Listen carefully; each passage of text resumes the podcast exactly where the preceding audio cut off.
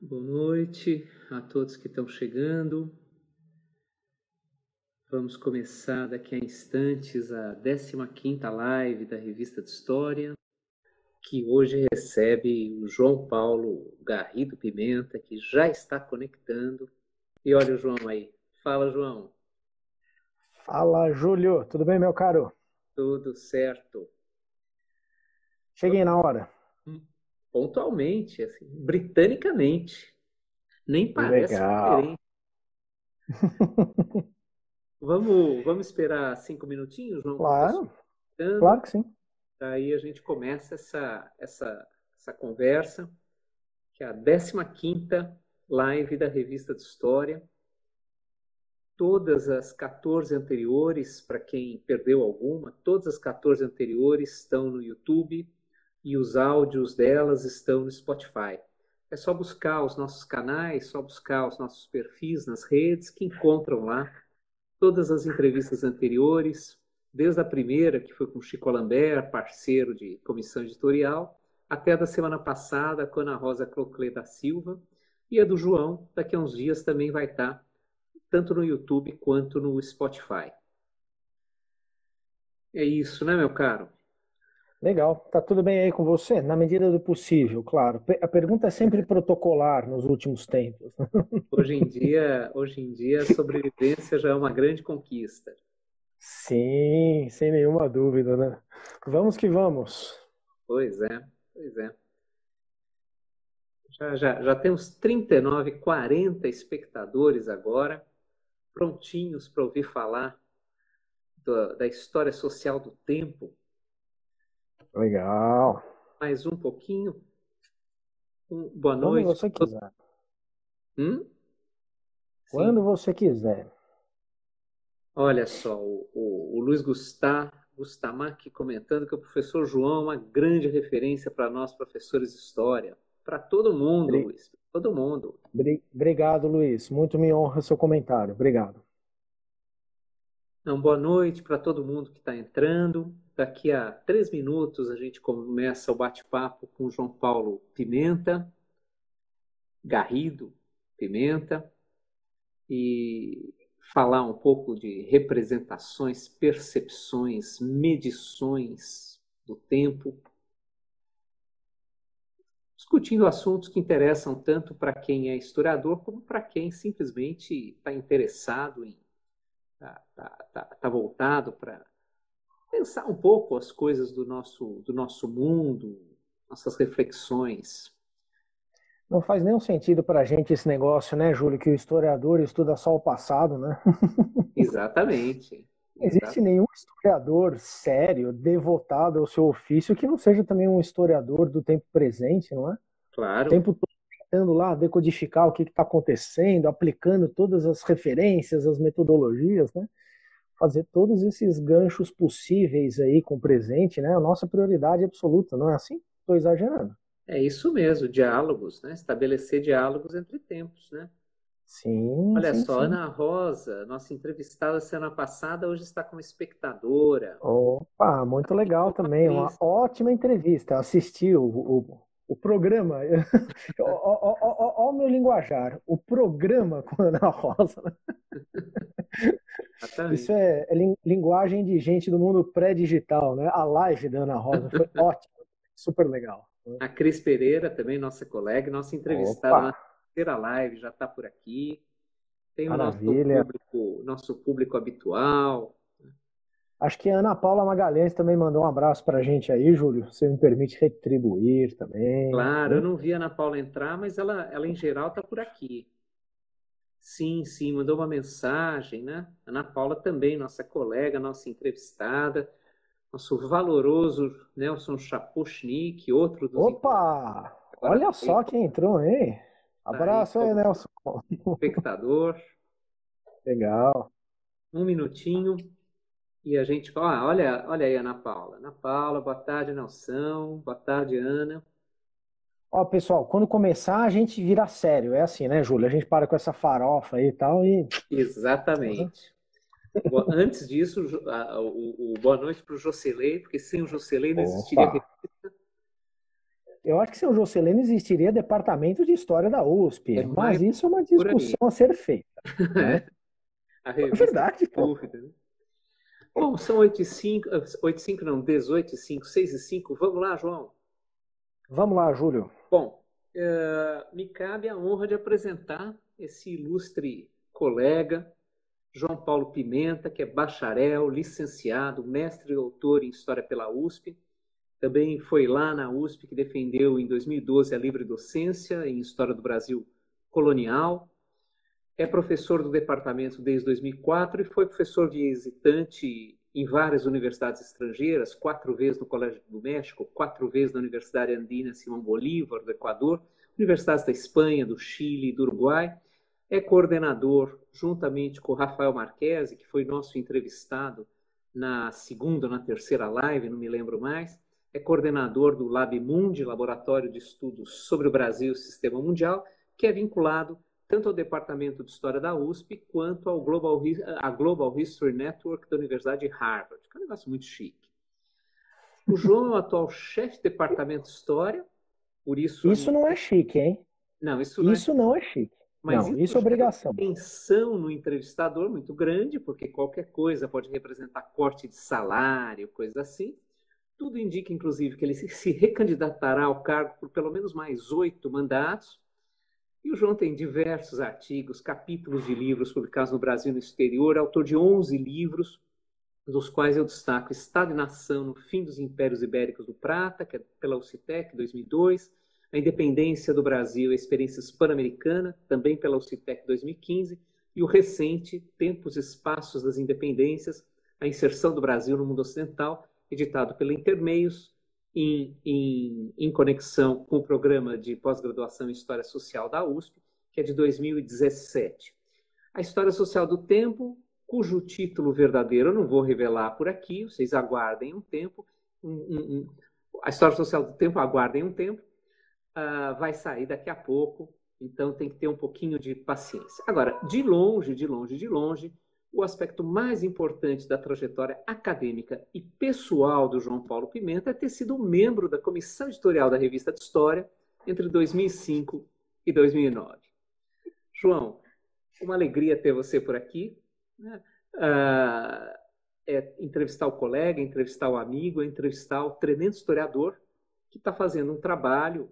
Eu acompanhei uma parte dele nas nossas conversas digamos, frequentes, né? venho acompanhando a elaboração desse livro e, e, e a minha expectativa é a, a, maior possível em relação a ele, justamente, mas pode, mas pode causar também uma certa surpresa para quem ouve falar história social do tempo, né?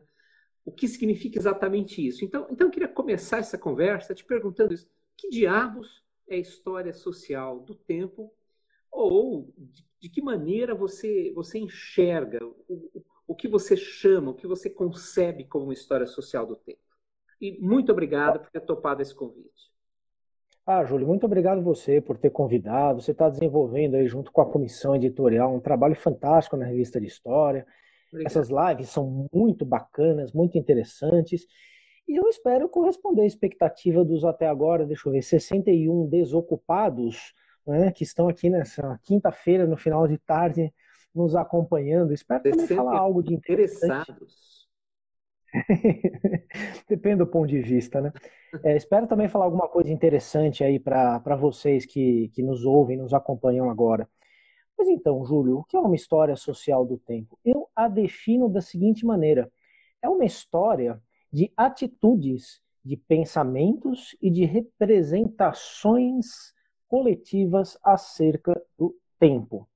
Não existe nenhuma sociedade na história da humanidade, rigorosamente nenhuma, que não tenha desenvolvido as suas atitudes, as suas ideias, as suas imagens acerca do tempo. No entanto, elas o fazem, claro, sempre de modos específicos, é, elaborando suas formas próprias, modificando formas anteriores eventualmente herdadas de outras sociedades, de outras é, tradições. E essa história social do tempo, então, ela é a história de um fenômeno histórico qualquer, digamos assim. Assim como nós fazemos a história de estruturas econômicas, assim como nós fazer, fazemos a história de grupos sociais, assim como fazemos a história de instituições, de acontecimentos, de dimensões quaisquer da realidade, podemos e devemos fazer também uma história das formas de viver, das formas de pensar, das formas de eh, imaginar o tempo. Nesse sentido, então, Júlio, essa história social do tempo é uma história fortemente autorreflexiva, porque ao mesmo tempo que ela estuda um fenômeno, ela estuda um fundamento do pensamento histórico. Porque o historiador, ele está sempre pensando tempo, espaço, dimensões que são constitutivas da realidade humana. Então, uma história de uma dimensão da realidade como o tempo é também uma história das próprias condições de se pensar a história. Né? É uma história do fazer história. Né? Eu venho desenvolvendo então essa agenda de pesquisa com alguns arranques, né? alguns é, momentos mais lentos, mas é, eu, eu concebi essa agenda há uns 20 anos atrás, a partir da leitura de um livro extraordinário é, para nós historiadores, é, mas altamente especializado. Quer dizer, não é um livro fácil de se pegar, de se começar a ler, ah, porque gosta de história tal. É um livro que exige uma certa, é, é, um certo preparo de gramática específica, de conceitos, né? que é um livro do Reinhard Koselleck, um grande historiador alemão, é o Futuro Passado, uma semântica dos tempos históricos. Quando eu fiz a primeira leitura do livro do Kozelek, há uns 20 anos atrás, é, me fascinou a ideia de se pensar o tempo como uma dimensão da realidade que explica a própria história. Mas se ela explica a própria história, então esse tipo de explicação pelo tempo é também uma explicação da própria sociedade. Porque se as sociedades, eu acabei de dizer aqui, todas elas pensam e pensaram o tempo, todas elas desenvolveram também algumas formas de se pensar especificamente a história, é uma forma de se pensar o tempo. Então, a leitura do Kozelek me chamou a atenção né, para a possibilidade de que isso poderia ser uma agenda de pesquisa muito interessante e que eu venho, então, acelerando nos últimos, nos últimos estágios, nos mais recentes estágios aqui da, da minha vida acadêmica. Eu dei um curso três vezes lá no nosso departamento, né, o Departamento de História da USP, chamado justamente História Social do Tempo. E aí, Júlio, eu dei uma ensaiada no que seria um livro a ser escrito. Nessas três ocasiões, eu estruturei o curso em aulas que seriam como que capítulos do livro. E fui testando então materiais, temas, interesses, fui também dialogando, claro, com os alunos. O, no último curso, na, na edição de 2018, inclusive, alunos entregaram trabalhos e vários deles viraram artigos publicados em revistas acadêmicas. Então, eu, fui aprendendo com o curso não apenas a lidar com essa agenda, com esse objeto, o tempo na história, mas eu fui também, digamos, criando as próprias condições para escrita desse livro, que é o que eu estou fazendo finalmente, né? Então, eu, uhum. se tudo der certo, quer dizer, se, se as coisas derem menos errado, vamos falar assim, eu termino esse livro nos próximos meses, né? E, e, e o, o título dele é O Livro do Tempo, dois pontos, uma história social. Né?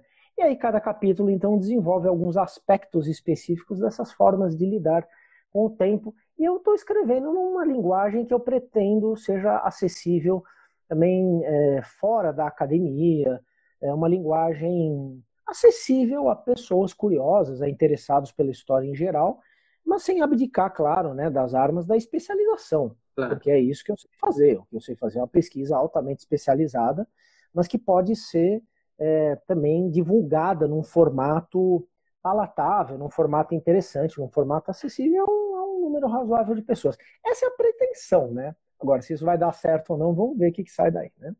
Vai, vai dar certo sim. Não, e, é, e é fundamental sair dos muros, né, da, da nossa, dos muros, às vezes, de vidro, né, e de vidro que quebra da nossa da universitária. Né? Conversar com o mundo que nos rodeia, o mundo com quem a gente. A, a, aquele mundo, você falava antes da gente começar a entrevista oficialmente, digamos assim, aquele mundo ao qual a gente tem que ficar sempre atento, independentemente de, de olhar para o passado, de uh, privilegiar uma determinada temporalidade, um determinado assunto, para não, não incorrer na síndrome de velho marinheiro, né? falar com os mortos, mas não conseguir se fazer entender pelos vivos. Né? Tá perfeito, você, é isso aí. Você, você, falava desse papel, que é um papel sempre muito interessante. Acho, acho que é uma coisa que todo mundo que dá aula já viveu na vida, de perceber como dar aula sobre um determinado tema ajuda a organizar as ideias sobre ele. Né? Por mais que você prepare, pense, estude antes, na hora que você está dando aula, muitas peças vão se encaixando. Né? E Sim. você falava aqui. Cada... Se, se, você me permite, Júlio, se você me permite, só uma observação sobre isso, claro. sobre o ofício do professor, não é? E por outro lado, você tem toda a razão. Quando a gente dá aula, a gente organiza coisas, a gente tem ideias, a gente aprende muitíssimo, hum. mas também a gente exerce, exerce o ofício da generalização, da generalização com responsabilidade e com ah. substância, claro, né? Por quê? Porque na pesquisa, cada vez mais, todos nós tendemos é, a, a hiperespecialização, não é assim? A gente estuda lá um tema específico tal. Quando você chega na sala de aula, você não vai dar aula sobre o tema do, do, do seu doutorado, sobre o tema do seu último artigo. Você tem que dar aula sobre, enfim, no meu caso, o Brasil holandês, sobre a economia do açúcar, depois sobre a mineração, sobre o reformismo ilustrado, sobre a descoberta da, da América e a expansão europeia, que são coisas que eu não pesquisei, não escrevi tese sobre nada disso. Então, Nessa conexão entre a sala de aula e um projeto de pesquisa, a gente também tem uma oportunidade muito interessante para aprender, a aprender a fazer o quê? A generalizar e a correr em direções que uh, as exigências do mundo acadêmico nem sempre são, são favoráveis. É. Né? Então, você não pode defender uma tese de doutorado, uma história social do tempo, uma história de, de de 4 mil anos. Isso não cabe num formato de uma tese acadêmica. É. Mas uma vez que você sabe fazer uma pesquisa especializada, você pode se permitir, né, é, com uma dose de ousadia e uma e, igual de cara de pau, né, você, você pode também falar sobre outros temas e preparar outros temas. Então, é mais ou menos isso que eu tenho feito, viu? Maravilha. Você falava da, do curso organizado, as aulas divididas como se já fossem capítulos, né, partes do, do livro, né, nessas três vezes em que você deu essa disciplina lá no nosso departamento. O, um dos seus capítulos, que é o capítulo quinto, né, uh, se chama ou, ou, ou, menciona no título a organização temporal do passado. Né? O que, que, que, é isso? É, é, é, é um olhar uh, voltado especificamente sobre os estudiosos formais desse passado, ou essa organização temporal do passado tem uma função social mais ampla? Ela, ela, é, é, é, ela alcança uma, uma, uma percepção do tempo vivido e do tempo que se vive que é mais alastrada? As duas coisas, hein, Júlio? O que, é esse capítulo e o que, é isso que eu chamei então dessa organização temporal do passado? Eu escrevi esse capítulo após ter desenvolvido um sobre os ciclos da natureza e como que a observação e a concepção é, de tempo surge né, em sociedades a partir dessa observação, desse, desse olhar sobre os ciclos da natureza. Eu desenvolvi também um capítulo específico sobre calendários, a história dos calendários como formas sociais de expressão de sociedades, né? um calendário não é uma, um simples conjunto de regras, é uma forma de, da sociedade se expressar e, ao mesmo tempo, uma vez que ele tenha sido criado, um calendário, ele volta para a sociedade para também determinar o que, que a sociedade é. Né? O calendário é, ao mesmo tempo, resultado né, e, e, e condicionador da sociedade. Ele resulta e ele cria, recria a própria sociedade. Aí eu escrevi um sobre as concepções de tempo em diferentes religiões, e um, um, um quarto sobre os relógios, o desenvolvimento histórico dos relógios e a mecanização do tempo no mundo moderno. Então, quando eu cheguei nessa, nessa é, história das, da organização temporal do passado, qual foi a intenção? Foi fazer um histórico de como que também várias sociedades organizaram o olhar delas sobre o passado. Então, como é, que surgiram as formas de periodizar? Como que surgiram as divisões em idades? Como que surgiram as cronologias, isto é, as formas de contar anos? Como que cronologias com as periodizações de idades também foram se articulando, quais foram os projetos vencedores, quais foram os projetos derrotados. Então, é uma observação sobre a organização do passado, porque ela é fundamental para o estudo da história. Então, nesse sentido, é a primeira parte da sua pergunta. É uma história dos especialistas do passado, né? de como então esses especialistas, e eu dou uma ênfase bastante grande à historiografia cristã medieval, ao Eusébio de Cesareia, ao Venerável Beda, ao Isidoro de Sevilha, porque essa gente foi legando à posteridade, com a expansão do cristianismo como expansão política e cultural, essa gente foi legando formas de estudar o passado, não é? Que mesmo depois de uma secularização ocorrida na Europa no século XVII, principalmente no século XVIII, se manteve. Então teve algo dessa historiografia religiosa, coisas importantes, formas de datar, formas de pensar o período, que foram se mantendo. No entanto, na história social do tempo, a historiografia, isto é, os especialistas da história, eles são parte de uma sociedade. Então não interessa apenas os critérios de datação e de periodização, para mim, né? Não interessa apenas esses critérios dos especialistas, mas o que, que esses critérios têm a ver com as, com as suas sociedades de maneira mais geral, não é? Então, na história social do tempo, a, a chamada história da historiografia é uma parte, claro. mas não é tudo. Não é? Então, quer dizer, essa, essas formas de organizar o passado, Júlio, se você me permite uma, uma conclusão parcial aqui, elas vão além dos especialistas. Por quê? Por quê? Porque a sociedade, quando olha para o passado, quando pensa o passado, quando concebe o passado, o que, que ela faz? Mesma coisa que nós. Quando você pensa no passado, quando eu penso no passado, a gente estabelece um, umas pontes, não é? Então você não pensa assim, você vai pensar, sei lá, em alguma coisa que vai acontecer em 1945. Né? Ah, terminou a Segunda Guerra Mundial. Você não vai pensar primeiro em 2019, 2018, 2017, 2016, 2015, 2014, até chegar em 1945. Você dá um salto para 1945. Não é assim? Pronto. Então, essa é uma maneira descontínua de se pensar o passado. E ela é muito frequente. É a mais frequente de todas. Ninguém está o tempo todo se relacionando com o passado numa linha reta, numa linha contínua. Então, é, isso foi estudado por um sociólogo, é, Eviatar Zerubbabel, um livro super interessante chamado Time Maps. Eu tenho até aqui, ó, deixa eu citar, por um acaso ele está na minha frente. Time Maps, Collective Memory and the Social Shape of the Past. É esse aqui, ó, faz uma, uma propaganda. E ele estuda, então, né, como que em outras ocasiões, além dessa descontinuidade do presente em relação ao passado, se estabelecem continuidades.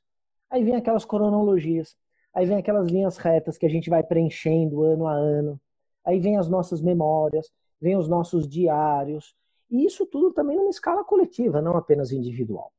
O que eu quero dizer com tudo isso, onde eu quero chegar com tudo isso, é que organizar temporalmente o passado é dar critério é dar justificativa para as nossas relações com o passado. Porque o passado chega para nós de maneira caótica, seguindo critérios do presente, claro, não critérios do passado. Quem estuda o passado com os critérios do passado é só o historiador, mas ninguém, né? ou o estudioso profissional da história. Né? E o passado, então, é caótico para nós. Ele chega de uma maneira meio aleatória no presente. Aí quando a gente estabelece então esses critérios de periodização, de cronologias, anos, começa a contar, coloca a matemática a serviço da história, né? o passado se torna uma coisa coerente. O passado, portanto, ele não apenas se torna plausível de ser estudado por um especialista, mas ele se torna um critério de organização do caos do mundo vivido, o caos do mundo presente.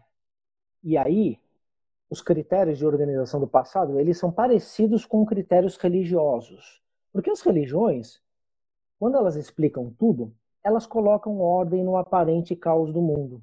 A organização temporal do passado faz a mesma coisa, com finalidades um pouco distintas, mas acaba convergindo em uma função social. As sociedades, elas precisam estabelecer os seus critérios de relacionamento com o passado, porque elas vão se relacionar com o passado. Daí, então, essa, essa organização temporal a qual me refiro, que não diz respeito só aos estudiosos, só aos, aos especialistas, mas à sociedade em geral. Faz sentido isso? Acho que faz, tudo indica, tudo indica. Uhum.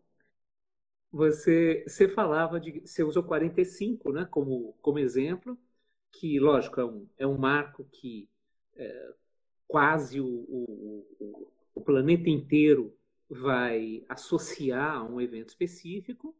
Existem também aquelas, aqueles marcos que pertencem a determinados grupos, mais fechadinhos, mais restritos, né? Há, há, por exemplo, um grupo de pessoas aqui em São Paulo que usa 1951 como marco, o que é muito incompreensível. Título mundial, né? Claro, é, título mundial futebolístico, é a da nação brasileira, importante. Sim. Exatamente. Outros não compreendem esse marco, sequer o consideram, mas há aqueles que o valorizam extremamente. Como, como que esses marcos, né, esses mecanismos de periodização, essas cronologias funcionam? Uh, tanto os específicos como os gerais. Né? Uh, essa, essa periodização que se usa no ensino de história com muita frequência, antiga, medieval, moderna, contemporânea, ou, ou, ou o sistema de datação antes de Cristo, depois de Cristo. Como, como, como que esses, essas formas de marcar, de separar, de periodizar funcionam? De onde é que elas vêm? Em que momento se, se, se estabelece o valor disso? Então, super interessante isso, né? Ó, é o seguinte, é, não existe um único tempo numa sociedade. Toda e qualquer sociedade tem vários tempos.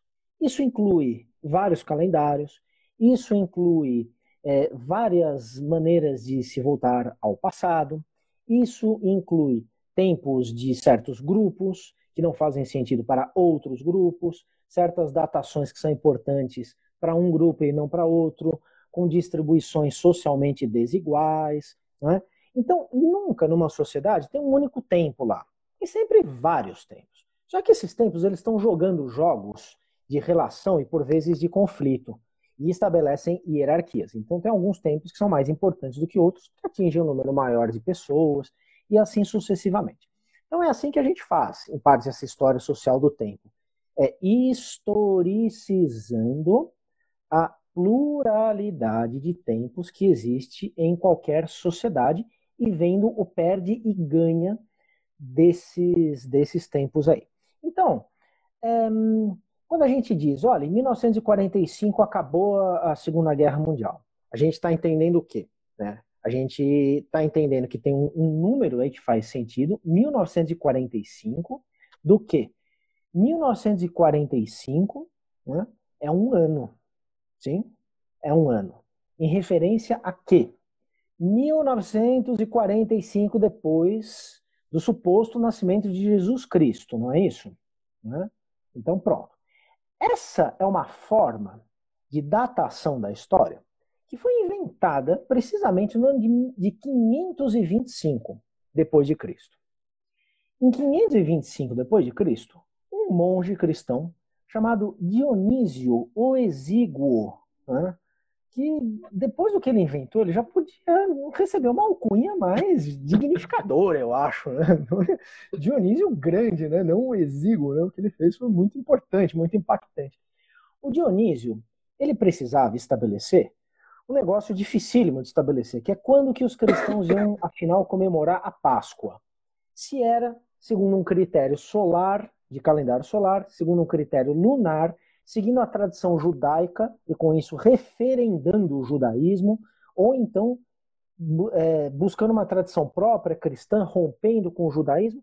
Então, tem um monte de gente na Idade Média que ficou lá fundindo a cuca para saber quando, afinal, iam comemorar a Páscoa. Isso só foi resolvido com o calendário gregoriano em 1582 da era cristã. Mas estava lá o Dionísio pensando, né? Aí ele inventou, então, um critério.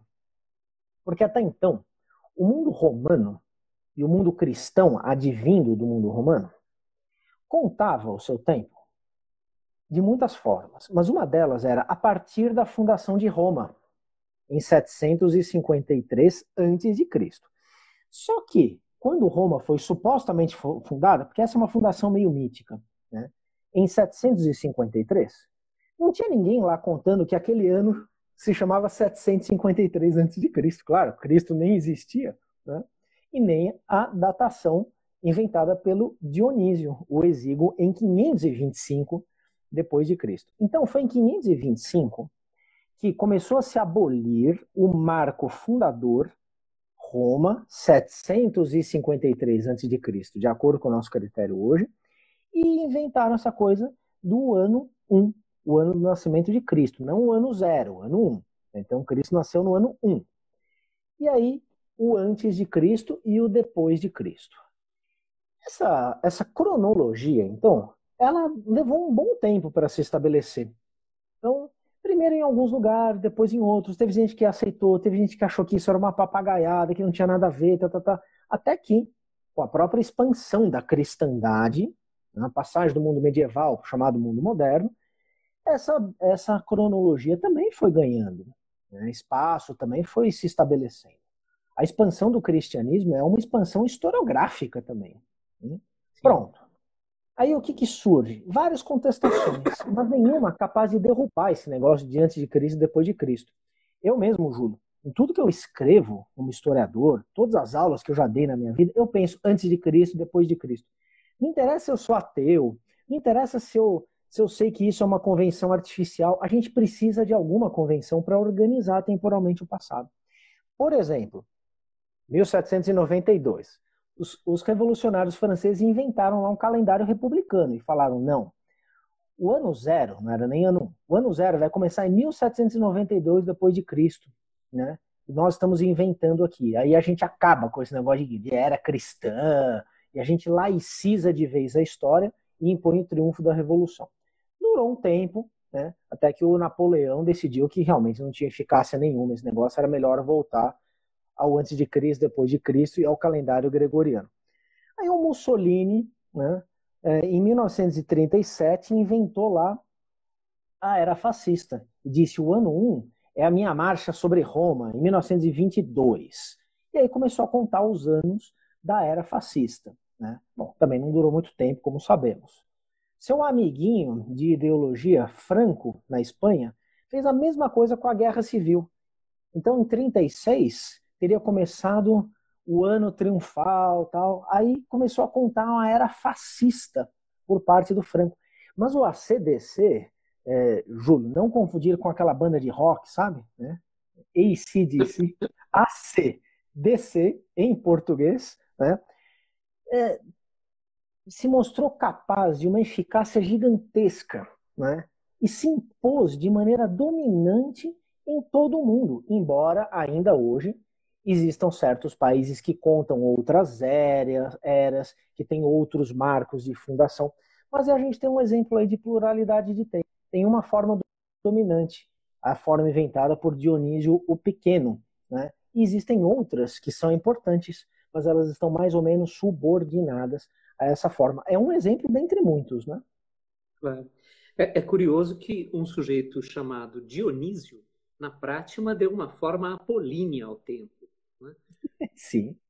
Um Dionísio que contrariou o próprio nome. Né? Bom, a, a, a, Mirtes lembrou que 51 faz parte de um imaginário restrito. O Edson disse que a consciência da construção do passado sempre precisa ser relembrada. E Ana Rosa perguntou se você podia falar um pouquinho da sua metodologia nessa pesquisa, fontes, recortes, escalas, periodização. Que bibliografia você usou, por exemplo, para escrever sobre astrologia? Se você fez curso à distância com alguém da Virgínia, nos Estados Unidos ou não? Então é o seguinte. Bom, é, a, a, metodologia ela é de uma pesquisa secundária, como tem que ser. Eu não tenho nenhuma condição, não tenho nenhum treinamento, não tenho nenhum know-how né, em, é, em pesquisa de fontes egípcias, por exemplo. Então, o que, que eu faço? Eu recorro a uma historiografia que estudou os calendários egípcios. Eu não tenho nenhum know-how no tocante à indústria relojoeira é, é, suíça do século XVIII. Aí eu recorro a uma bibliografia secundária. Então, ao longo dos anos, eu fui tentando juntar uma bibliografia né, e fazendo a crítica dessa bibliografia, porque isso sim eu tenho condição de fazer, né, estabelecendo então o que, que era melhor o que, que era pior no que, que eu podia me fiar, no que, que eu, eu, eu, eu, eu o que, que eu deveria descartar. Claro que eu cheguei em determinadas questões, né? por exemplo, né? Arnaldo Momigliano, que é um historiador italiano importantíssimo da antiguidade, discorda de Moses Finlay, outro gigante da, da historiografia da antiguidade, no tocante à ênfase de cronologias na presença, na, na, na, a ênfase de cronologias na obra de Heródoto de Alicarnasso. O que, que eu faço diante de uma escolha dessa? Eu fico com o Finlay ou eu fico com o Momiliano? Na dúvida, claro. sempre com o italiano. Sempre com o italiano. Ah, italiano? Tá. Os norte-americanos não são tão confiáveis. Assim. Tá. Então, aí, nesse caso, eu é, explicito essas divergências dentro, claro, de uma linguagem acessível para o público, porque aí é um, é um duelo de duelo no bom sentido de gigantes, não é? Então eu não preciso tomar certos partidos. Eu fui usando a bibliografia secundária com os meus critérios de historiador, salvo no que diz respeito aos séculos 18 e 19 e à história do Brasil. Aí eu entro como pesquisador de fontes primárias, aí eu entro como um especialista de certos temas e ao longo do livro, então, respondendo e concluindo a pergunta da Ana, eu vou dando uma ênfase no que seria uma história do tempo no Brasil.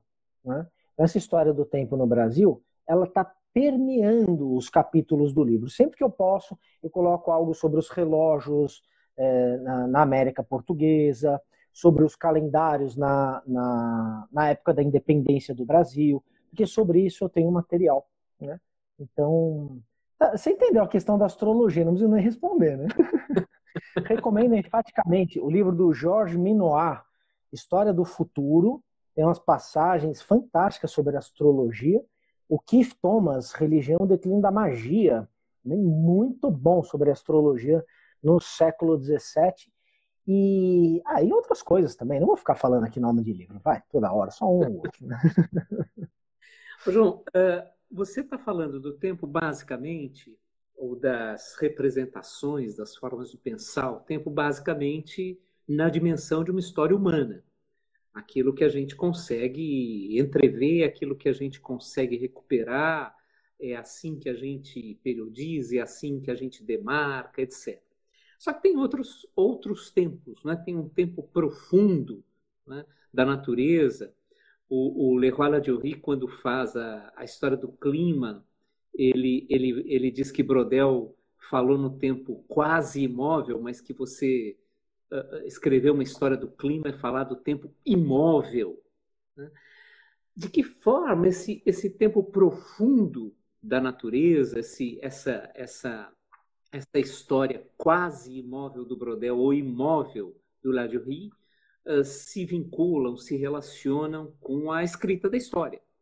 Né? Porque, afinal de contas, a gente tem que pensar, tem que considerar esse tempo profundo, mas a gente continua trabalhando no tempo da história humana. Super interessante isso, né, Júlio? Porque você citou aí também dois grandes da historiografia do século XX, o Leroy Ladurie e o Brodel, que chamaram a atenção para a necessidade dos historiadores se prenderem menos a, a acontecimentos, a tempos curtos e prestarem atenção a coisas aparentemente imóveis, aparentemente, porque se são historiadores, eles sabem que tudo muda, Claro. Mesmo a natureza está sempre mudando, né? E esses tempos imóveis, tempos longos, que o Brodel então chamou de longa duração, né? Como determinantes da, da realidade de outros tempos, de outras dimensões, então, é, das sociedades. É, é curioso, Júlio, que o tempo a longa duração dos historiadores ela é relativamente curta em relação ao chamado tempo profundo, por exemplo, dos paleontólogos, dos geólogos.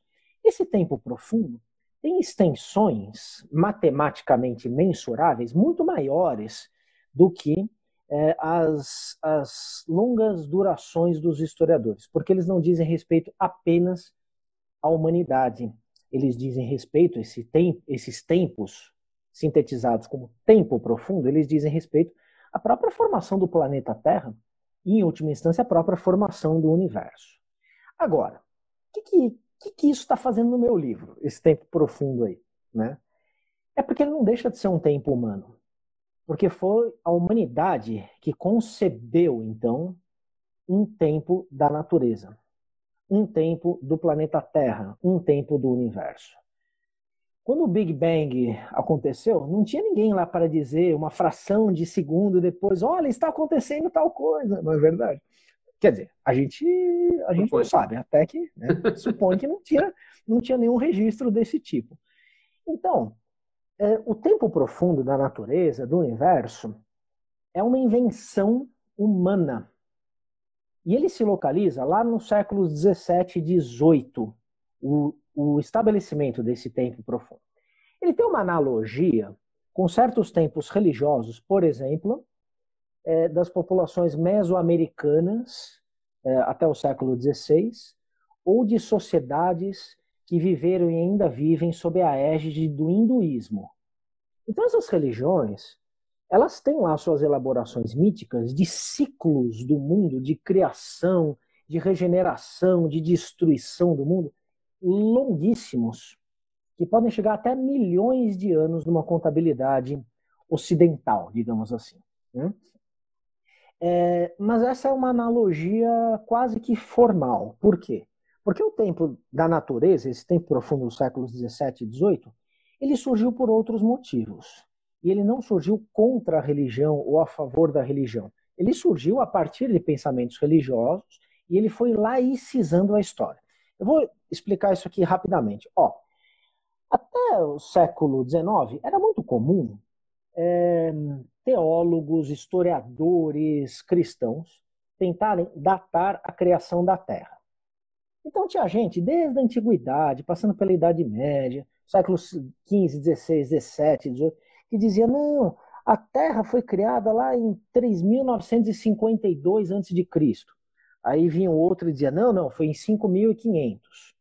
Teve um astrônomo polonês, o Revelius, que chegou, inclusive, ao grau de precisão de dizer, foi em 4004 a.C., no dia 24 de outubro, às 6 da tarde. Astrônomo, né? Astrônomo. 6 da tarde, isso, no dia 24 de outubro de 4004. É.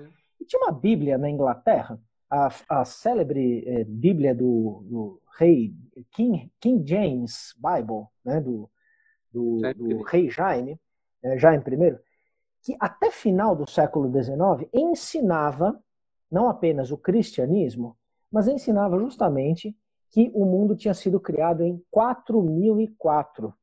Então vejam só coisa interessante, né, pessoal?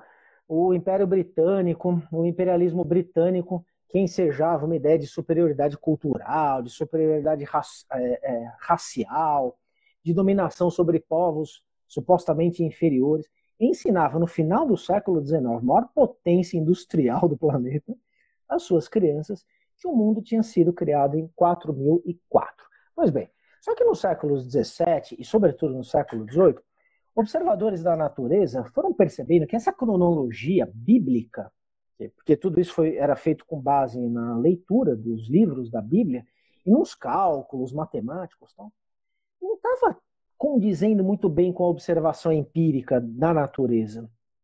E os tempos, então, foram se dilatando a partir da observação de fenômenos e de realidades da natureza. O Buffon, que foi um dos muitos que participaram desse movimento né, plural de descoberta, melhor dizer, de invenção do tempo profundo, o Buffon, no final do século XVIII, ele fez um cálculo.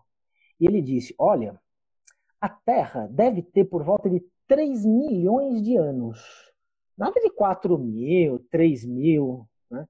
3 milhões de anos. Mas ele próprio se assustou com o cálculo que ele fez. Aí ele retificou, falou: não, não, não deve ser tudo isso, não. Acho que eu errei, deve ser 70 mil. Nem ele estava acostumado com esse cálculo. Né? Hoje a gente sabe que o planeta Terra tem mais ou menos 4 bilhões de anos.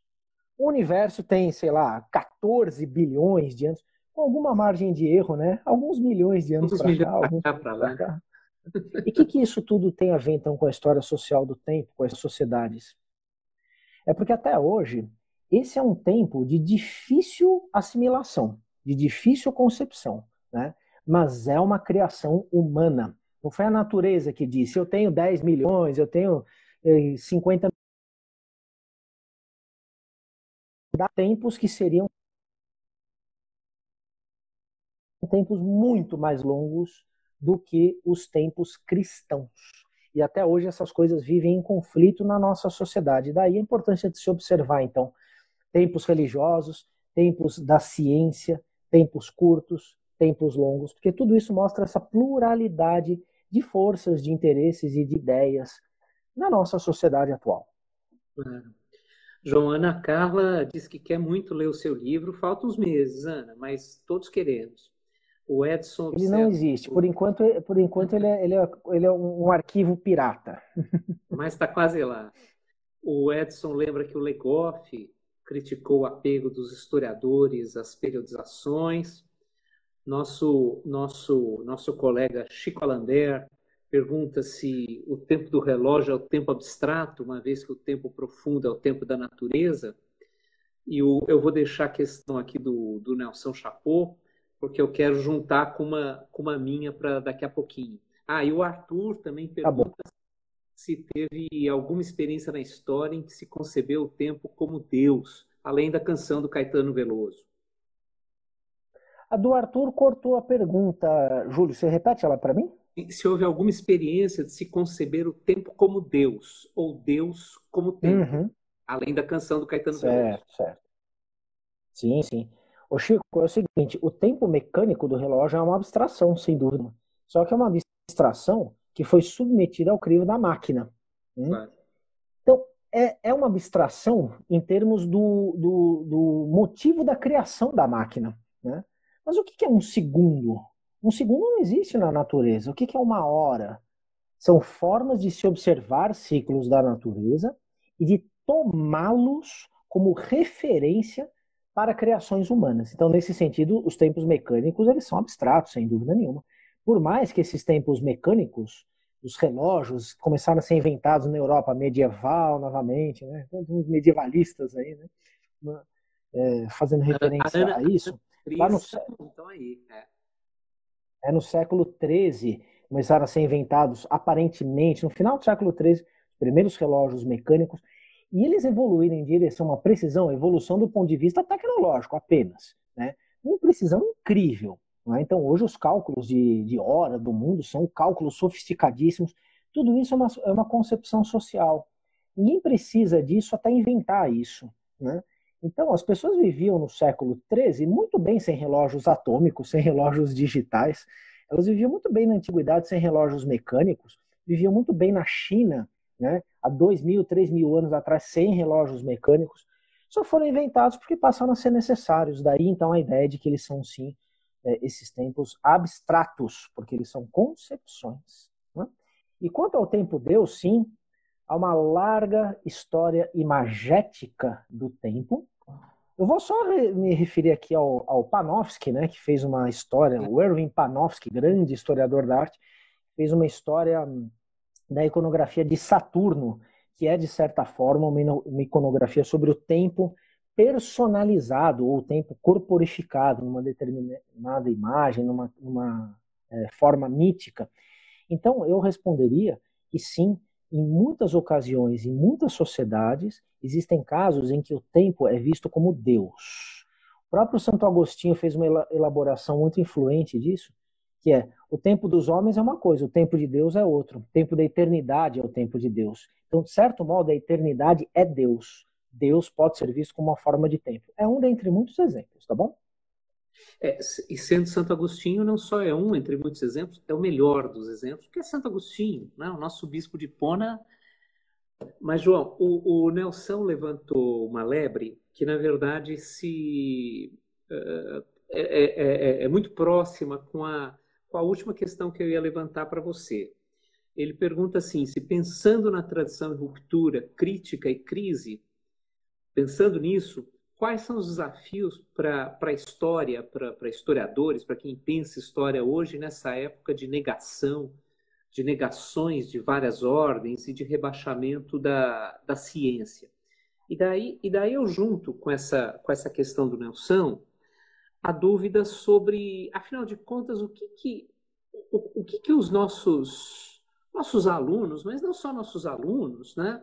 os jovens, os jovens historiadores, aqueles que são mais jovens do que nós, por incrível que pareça, tem gente mais jovem que a gente, a, a, aqueles que estudam história são mais jovens do que nós, como que eles podem, nas suas, nas suas pesquisas, os seus estudos, lidar com essas periodizações, com essas, essas formas, esses procedimentos de metrificação, de, de, de demarcação do tempo? Então, então, na verdade, é uma, é uma questão bifronte. Né? De um lado, eh, ela, eh, no, no que propôs o Nelson, ela indaga sobre a, a, uma época peculiar que a gente vive de negações e de, e de desqualificação da ciência, e do outro lado ela indaga sobre uh, de que maneira, uh, de, de, que forma os jovens historiadores, os jovens pesquisadores podem lidar, precisam lidar com essas divisões do tempo. Ô, Júlio, é assim, Júlio e, e demais, né? É, toda organização temporal do passado é arbitrária. Eu acabei de dizer, o tempo não se auto-organiza, o tempo não se autoconcebe. São as sociedades que o fazem, são elas que pensam o tempo e dizem isto é um ano, isto é um século, isto é antes, isto é depois, isso é um processo, isso é uma longa duração, isso é um tempo curto, isso é mito, isso é história. Então, toda forma de organizar temporalmente o passado é arbitrária. Não significa, claro, que ela seja mal, mal intencionada ou distorsiva. Ela silencia algumas coisas, ela dá ênfase em umas e não em outras. Então, nós, historiadores, nós aprendemos, ou temos que aprender, né, a, a, a responder pelos nossos critérios de periodização. Sim? Então, os historiadores profissionais sabem fazer isso. Por que começar um estudo num determinado ano e não em outro? Por que enfatizar uma determinada época e não outra? Por que chamar um momento dessa maneira e não de outro, de outra maneira? Então, nós lidamos com a dimensão inevitavelmente arbitrária da periodização, né, da organização temporal do passado. Portanto, portanto, nós estamos aptos a fazer a crítica, temos autoridade para fazer a crítica das organizações temporais do passado que não seguem os, nossos, os nossos critérios. Nossos critérios, em que sentido? Os critérios de honestidade intelectual, de respeito pelo passado, de crítica, de metodologia consistente. Às vezes, esses critérios, que não são eh, rigorosos, eles também não são mal intencionados, mas quando eles são, nós também somos capazes não apenas de ensinar critérios melhores, aqueles ruins, porém bem intencionados, mas a desmascarar as falácias das instrumentalizações políticas em relação ao passado. A gente vive num mundo repleto disso. Que coisa maluca! Quem esperava que isso voltaria com. Sempre esteve aí, o uso político do passado. Mas quem esperaria que seria na escala que está dando um trabalho desgraçado para a gente? Ainda bem que ontem Congresso Nacional Brasileiro derrubou o veto do presidente da República à regulamentação do ofício do historiador e agora parece que não tem jeito, né? Então agora parece que realmente a nossa profissão é regulamentada. Sim, o que é uma grande notícia. Eu sei que existem divergências no campo, mas eu queria fazer essa menção, que isso é uma grande notícia. É claro que nós somos necessários. Nós somos necessários para desmistificar o passado.